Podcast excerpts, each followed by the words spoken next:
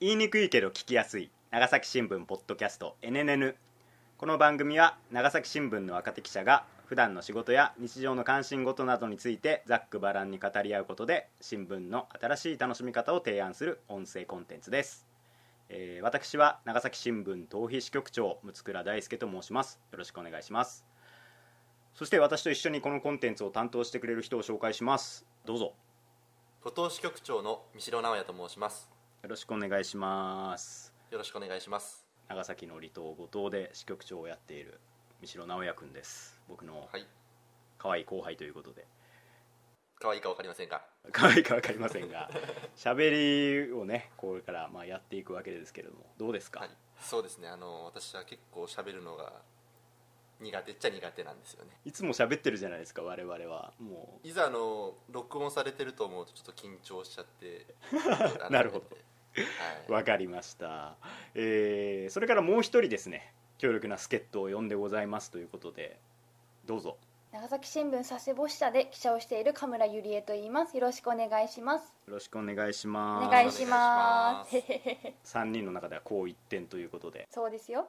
この3人でねうん。まずはお送りしていこうかなとはい。思ってます。で今回1回目なのでまずはちょっと自己紹介からしていきたいんですけれどもまず私からですね自己紹介します。リーダーから。あリーダー。リーダーとかないんだけど、ね、まあ私は先ほど申し上げました通り長崎新聞の逃避支局で支局長をしている六倉大輔と申します。普段はえー東園木郡川棚町の支局にいまして、えー主に川棚波佐見東園木の3町の八百万を担当して記事を書いておりますでまあ若手がねお送りするポッドキャストって自分で言ってますけども私つい先日35歳になりましたから。あ、うん。すいません。ちょっと忘れてました、えーおめでとういやいやいやござますおめでとうございます。この場で祝ういやそうそういう そういうの求めたわけじゃないんですけど今いやーやっぱね34から35のこのフェーズはうん。結構ねきますね精神に、そうなんですか？完全に言い逃れのできない大人っ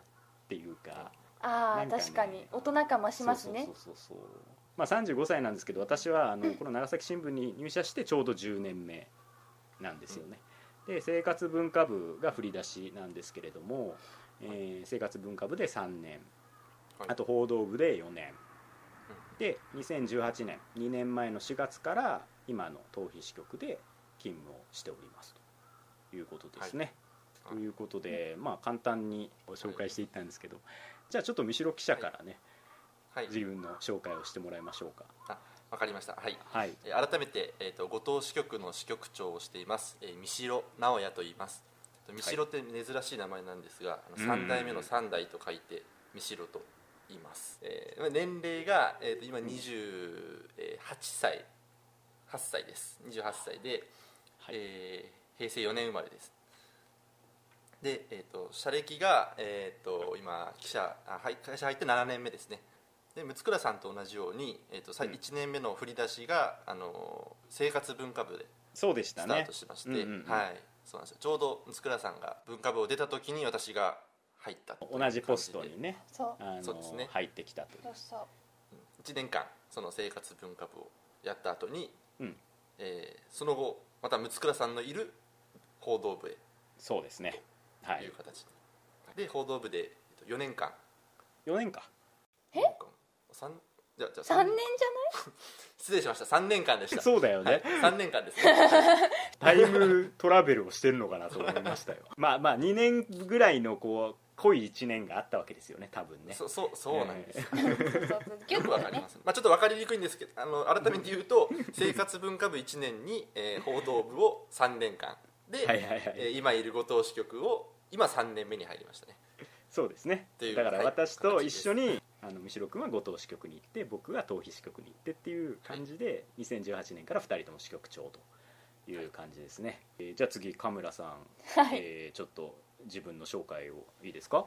改めまして、えー佐世保支社で記者をしている神村と言います、えー入社は、えー2014年であの三代記者と同じ同期になります。それで、えー、と2014年私はあの1年目から報道部に配属で、えー、とそこで3年を過ごしてで2017年に、えー佐世保支社の編集部というところに移って現在に至ります、えっと佐世保支社は今何年目なのか支社に来てから4 年目になっちゃいました。な 丸3年いるわけだよね今佐世保にですね。そうそうそう3年経過しでました。ずっと記者うんなんですね、そうですはい。で三代君と神村さんは、まあ、同じ、えー14年。14 2014年入社。で今7年目の同期ということですね、そうです。そうです。2014年入社が今三代君と神村さんの2二人だけです。人なんですかね、はい。今2人そうだけなんですなんだよねうん。で2人とも記者をやってるずっと。そうですね、はい、はい、あーもうカラオケでは息の合ったね、ポルノグラフィティさんのメリッサをね。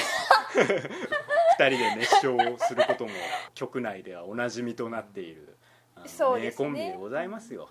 もうね。いやありがとうございます。最近歌ってないね。カラオケ自体がですね、あのそう行けてないから。行けてないですからね、うん。うん。それはもうやむを得ないというか。ちょっともう少しあのこうだそれぞれどんな人かちょっとわからないですよね多分聞いてる人にはもう少しこうちょっと説明をそうですね。んした方がいい気がしまあすね、じゃあ君たちがさその同期互いに同期なんで互いの人物表をちょっとうんしてもらいましょうか。ちょっと三代うんさんから見た神村さんはどんな人なのか。なるほど。そうですね。えっと、ちょっと怖い、うんうん。いやあのまず、まあ、見た目から言うとやっぱり音だけだとあーそうですね。見た目をね。見た目はショートカットで、ええ。あの色白で、ええ。あの清楚系。おお初めて言われた。清楚系。思いますね、うん、よし。で小顔で。あありがとうございます。ありがとうござあいます。確かに確かに、ううん。ですごいあの中身もこう知的で。知的。あのそう丁寧慎重な子。で、まあうん。結構仕事もねすごく丁寧な。いやいやすごいあったかい記事を書く人ですよね。めちゃめちゃ評価高いじゃない。私 初めて聞きました。ただただ。ただ。まあさっきちょっと言われちゃったんですがカラオケに行くとまず化ける。化ける。なるほどね。ひどいあなの人同じ人なのかっていう。ソファあーーに飛び跳ねたりジャンピングカメラになって部屋中をこう駆け回ってそう野生感がすごいもん野生ねうんね素の自分に戻れる普みたいなあでもあれが神村さんのこう本当の私なのまあそうですね。まあ普段はやっぱりあの社会人なのでちょっとこうねこう自分を押し殺してるけど。抑え気味で、「アナ雪」のエルサかもう神村のカラオケかみたいな、そうですね。かなりレリゴーしてますもんねあのレリゴーカラオケのですね時いやはねもう。解放されちゃってるから、そうですね、うん。だから新人時代それを初めてレリゴーした時はもうやばいやつがいるみたいな感じでちょっとあー。はいあの惹かれましたけどね、神村さん結構人見知りする人だしね。そうです。でもこう一度一度こう仲良くなるとすごくねあのこう話がねこうちょっと話しすぎちゃうぐらいそう盛り上がっ話しちゃうちゃうんですよね。そう。うんそうそうそう。うんうんうんうんあの一回電話すると最初ちょっとした用事だったのにすっごいこう長くなって、なかなかこう切るタイミング。がない神村さんあるあるですね長電話は、ね、ちょっと喋っちゃいますね。うん。清楚系だけどおしゃべり好きで弾ける。いやー会社の人から初めて褒められたそんなふういにやそんな初めて褒められたとか言わないでくださいいや本当ですよもすごい過ごしにくい会社みたいなイメージがこう出ちゃうから。うそうですね。じゃあちょっと三代君の人物表をちょっと神村さんの方から逆にそうです聞いていきねましょう、言われる、まあ、うん。やっぱりもうちょっともうパーフェクトヒューマンですね一言で言ったら。パーフェクトヒューマン。いやいやいや、パーフェクトヒューマンっていう例えもなんか若干の あの経年劣化を感じますけど。そうですね。ちょっと若干古さを引きずってますけどそんなイメージないですけどね。すごい失礼な言い方になっちゃうけど。ちょっと認めてください。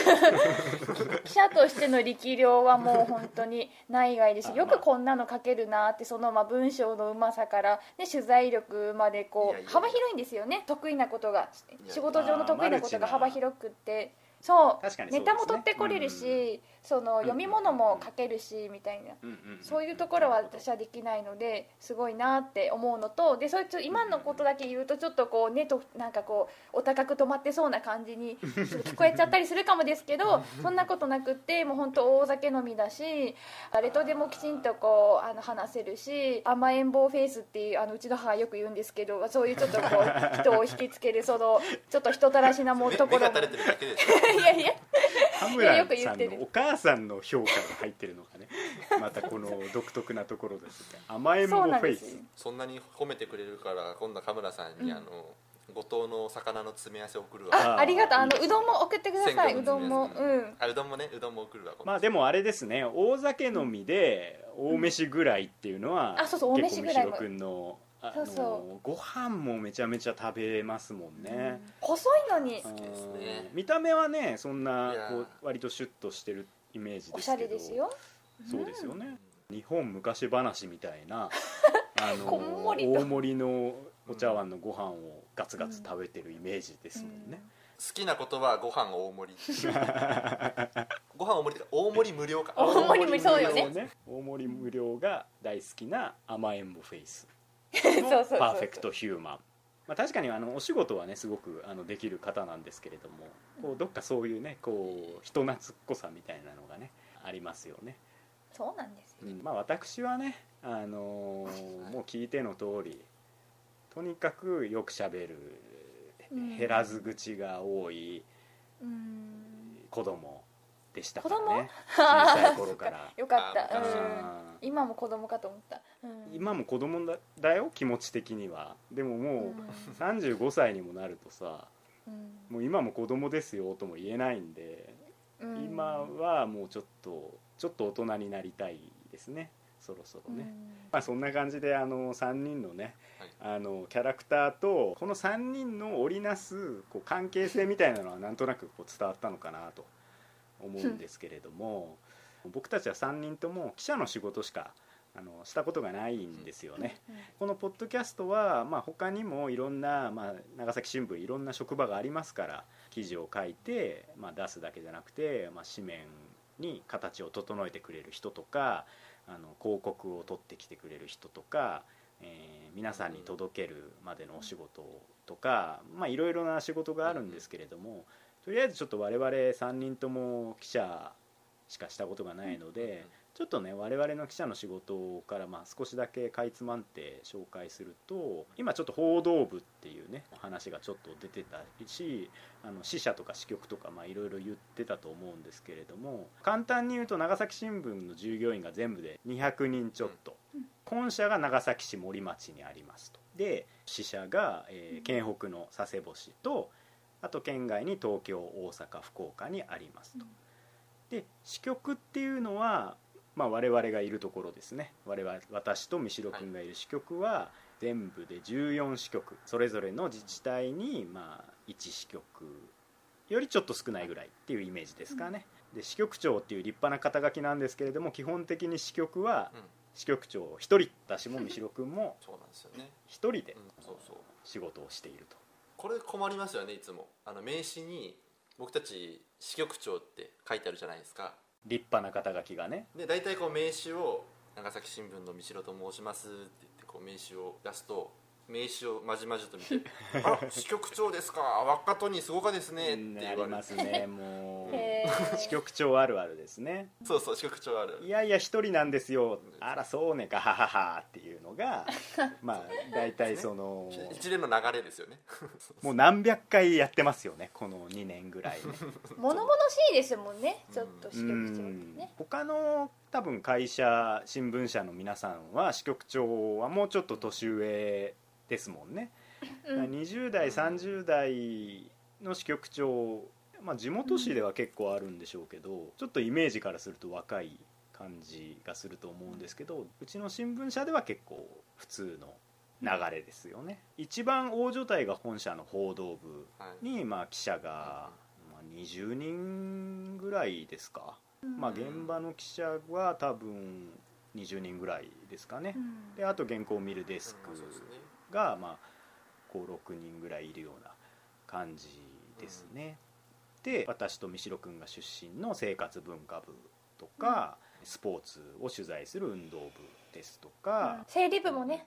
整理部もありますよと、まあ、大体そういったメンツであの新聞を作っていってるわけですけれどもで皆さん多分こう聞いてる方だと新聞社って社会部とか政治部とかなんかそういうイメージもあるのかもしれないんですけど長崎新聞の場合は社会部政治部はなくて報道部の中に、まあ、大所帯で、まあ、いろんな担当が分かれてるっていうような形をとっていまして簡単に言うと4つ記者クラブがあって県庁と長崎市役所と経済と県警か。だから県警担当が大体社会部的な仕事をしていて、県庁担当が大体政治部的な仕事をしているイメージですかね。であと経済は文字通り経済活動について取材をしているみたいあとは地域報道部がああますそうですね、長崎新聞のその子供向けの紙面をやってくれている「めくる」を編集しているとか町ネタととかか町ネタそうですね。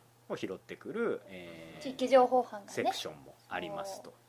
地域情報班と言われるセクションが本社にはありますということですねでこの報道部の中で、まあ、結構そこの担当割っていうのは結構変わってて私がえー長崎市政を2年やった後にえー県警担当を1年県政担当を1年やってから支局に行きましたと。三代君は何をしてたんだったっけ？報道では。僕はあの報道部では、えー、と報道部に入ってけまず県政を1年間やってその後、うん。えー、と県警警察担当社会部を2年間。2年間。そうですね、はい。そのうちの1年は一緒にね県警の担当をねしてて数々の難事件を。まあ。這いずり回って、地べた這いずり泥水すすり、うん。ねえやってきたわけですけれども、ね。えまあ、神村さんは報道部では何の仕事をしてたんですか？報道部では、えー、と1年目が経済の担当をしていました。で2年目が、えーさっき最後に説明があった地域情報班というところで「あのめくる」という子ども新聞の立ち上げに携わりました。でその次が、あの六倉さんも2年間いらっしゃった長崎市役所の市政担当で、はいうんうんうん。あのまあ、市の行政だったり、まあ、原爆関連平和関連の取材をしていました。あの長崎市政はそうですよね。ねちょっと特殊で、うん。原爆とか平和報道の担当も長崎市政担当が受け持っているのでうん多分長崎新聞社の中ではかなり忙しいセクションが長崎市政、まあ、どこも忙しいんですけどどこもあ忙しい。のちょっと他の地元紙とはちょっと違う、まあ、長崎新聞のそのカラーがあるとしたら、まあ、長崎市政の原爆平和報道は1個あるかなとは思いますね。この辺の話もねいずれちょっとしていきたいですよね。うん。うん。うんうんそうですね、ということで、まあ、ちょっと簡単に我々の仕事を分かってもらったところでそもそも、まあ、記者の分際で なぜあの喋っているのかっていうこのポッドキャストのね説明を、はい。あのちょっと皆さんにしていきたいんですけれども、まあ、そもそもの発端として10年目以下の若手で何か新しいことを企画しようっていう、まあ、若手会議的なものがちょっと立ち上がっていて、でこの音声コンテンツ配信っていうのはその中の、まあ、一企画だったんですよね。そうそうんうんでこれ僕が企画したものだったんですけどなので僕があの頑張ってやっているといういきさつでございます。う。はい、うん。えでもこれなんであの音声でやろうっていうふうに六川さん言い出したんですか？えっとやっぱりその新しいことをやろうって言った時にこうウェブ展開みたいなものが一番こうアイディアとして出てたじゃないですか。うん。そうですね。そこでうん。一番出たのがやっぱりその YouTube をはじめとする動画制作なんですよ、確かにそうなんだけれども私があえて音声にこだわったのはまずそのながらでできると。あと YouTube はもう結構飽和状態というかもうみんな芸能人から企業からうん。みんなやってますので、もう我々のようなね弱小企業 もう入るた隙がないんじゃないかっていうあ、うん。弱小企業はちょっとあのすみません。あのささやかな企業なんてそう言えばそいういですかね。そうちっちゃちっちゃなと言いますか。いちいちつつしまやかな つつしまやかな企業にとって何を言ってもディスってる感じになってるけど。まあささやかなあのちそうそうそう。一地方紙ですからなかなか YouTube でまあね動画を上げてもなっていうのと動画制作は結構ハードルが高いなっていうのもあったので、うんそこでこう皆さんがこう何かをしながらあの聞いてもらえる音声コンテンツっていうものにちょっとこう僕自身が可能性を感じていたし、まあ、そういう始めやすいっていうのも一個あったしなんかちょっと新しい感じもなんか出せるかなっていうのもあってうんうん。でそこでちょっと音声っていうのを当時は企画をしていたんですよ。っていうことはそのなんか何かをしながらっていうのはやっぱ家事とかまあそうそうそうそうそう。でちょっとちょっとした仕事みたいなうんちょっと片手間で耳だけちょっとそうですそう聞きなですがらみたいな。ながらができるっていうのが音声コンテンツの一個の魅力だと思うんですよ。でそんな中で、まあ、新型コロナウイルスの感染拡大っていうのが、まあ、2月3月ぐらいからこう徐々に影響が出始めててそれも結構この音声コンテンツの、まあ、一個のきっかけにも実はなっていてというのはその若手会議もほとんどできなくなったじゃないですか。そのコロナウイルスの拡大後。えーそうなんですよね。ね。でうん。ほとんど進まなくなっちゃっそうてう。んそんな中でできそうなのがもうもはやこの音声コンテンツぐらいしかないじゃないかっていう。そういうのもあって今これ皆さんね3人が喋ってる感じをこう聞かれてると思いますけど我々完全にあのバラバラですからね。一人は海の向こうですね。そうですね。ソーシャルディスタンスがすごいですよ。これ100キロぐらい離れてますから。そうですよ。だからもう三代さんは後藤私は川棚うん。羽村さんも佐世保市。佐世保のそれぞれの自宅支局で喋りながらそれを録音していると。これがね可能じゃないかと。うん。うん音だったこれはもうリモート時代の新しいコンテンツのあり方だろうとこれはやれると思ったのもあります。今テレビ電話でですねそうそうそうそう。お互いの顔を見ながら。お互いの顔は一応見ながら。そうそうそう。一人じゃ不安なので私がね普段懇意にしている三代さん神村さんをなんでちょっと笑うの巻き込んで巻き込んでいただいて。このあもうお巻き込みいただきありがとうございました。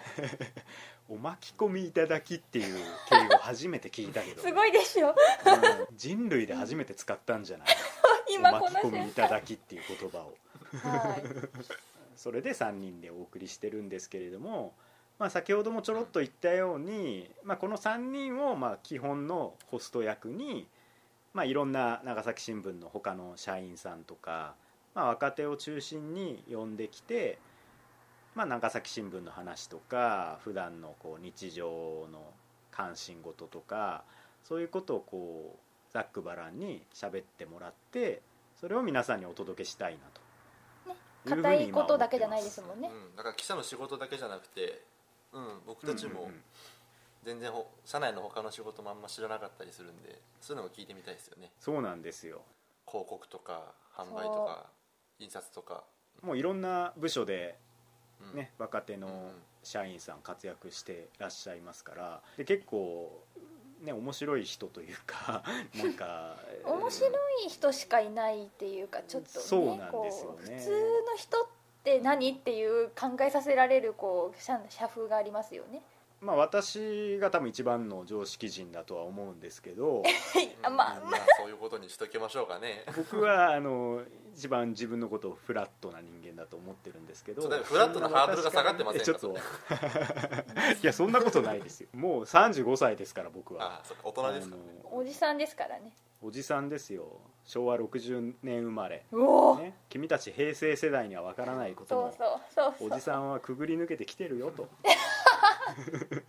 昭和のおじさんですからこそうですか。の令和のように問う問いたいわけですよ、昭和のおじさんが。この平成世代2人とともに、令和を問う。令和の世にお送りする長崎新聞ポッドキャスト。うそれが NNN とんうん。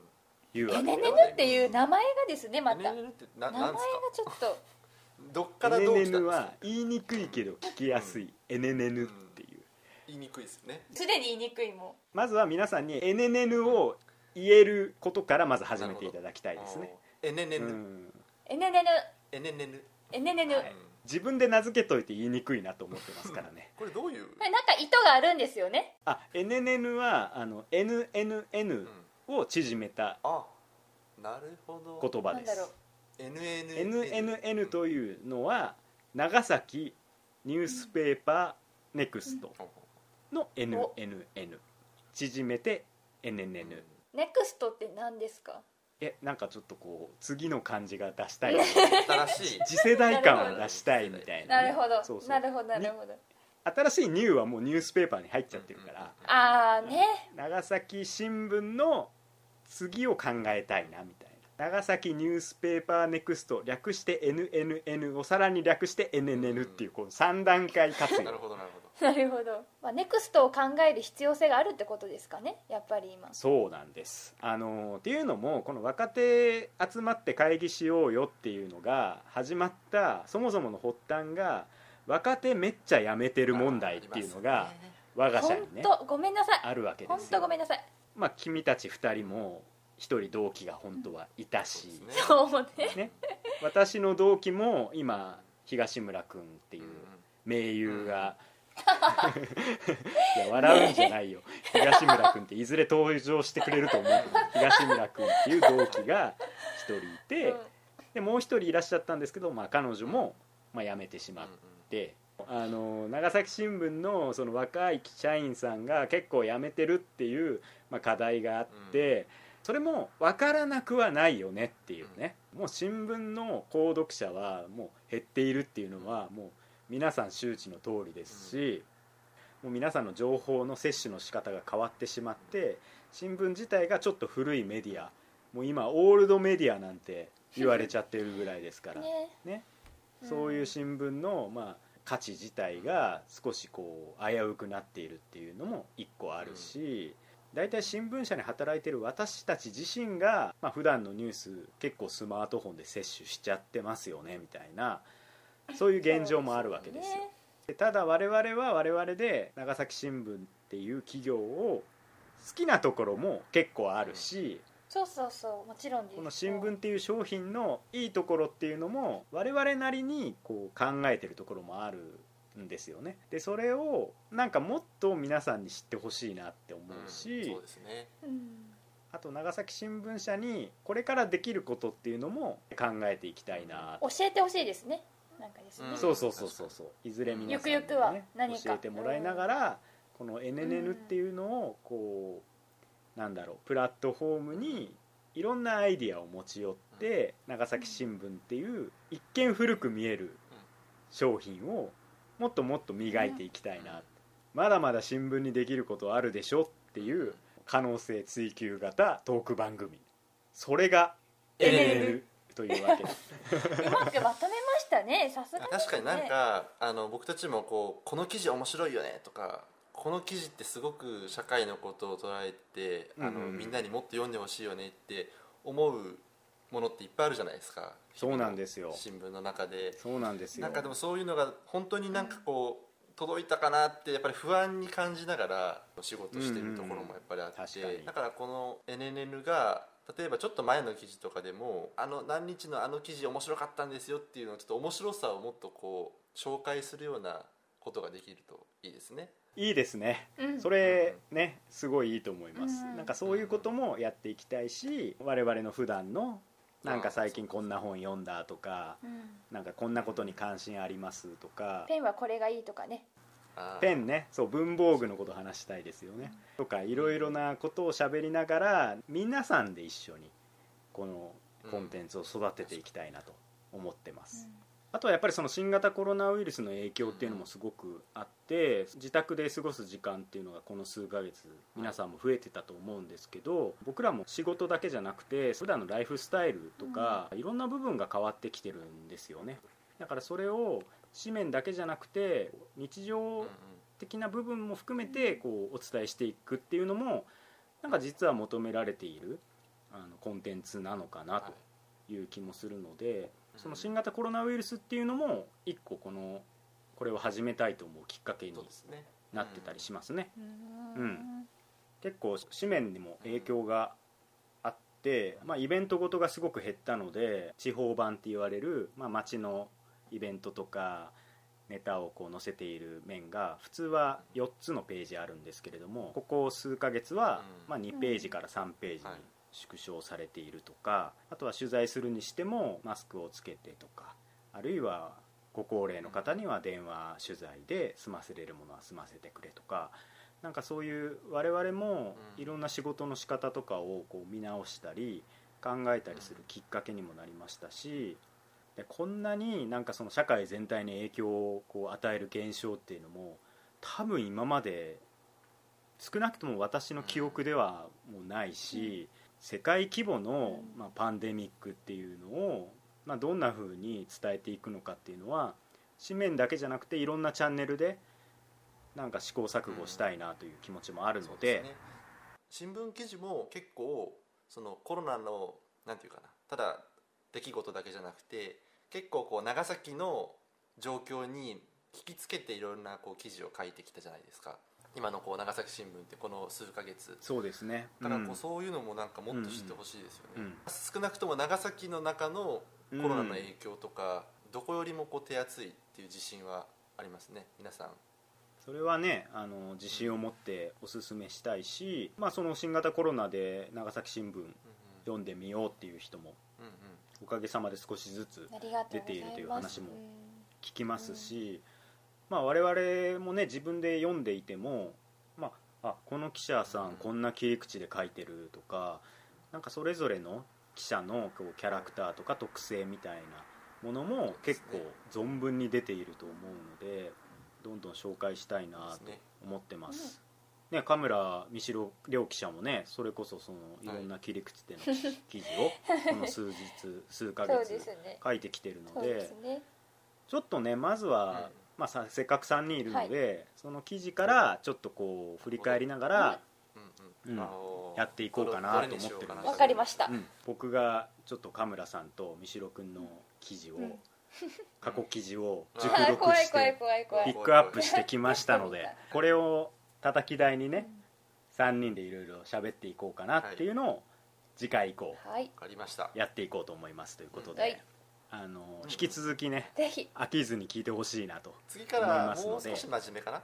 そうですね,、はいそうですね。次からはもう少し。でも真面目にもできますからね私たち。そうそうそうそう。そうだからこの真面目なトークを聞きながら頭の中でこの2人はポルノグラフィティ歌いながら弾けるんだなって思いながらこそう。エアギターの使い手だから、うん。エアギターの使い手。いろいろなキャッチフレーズが出てきますけどね。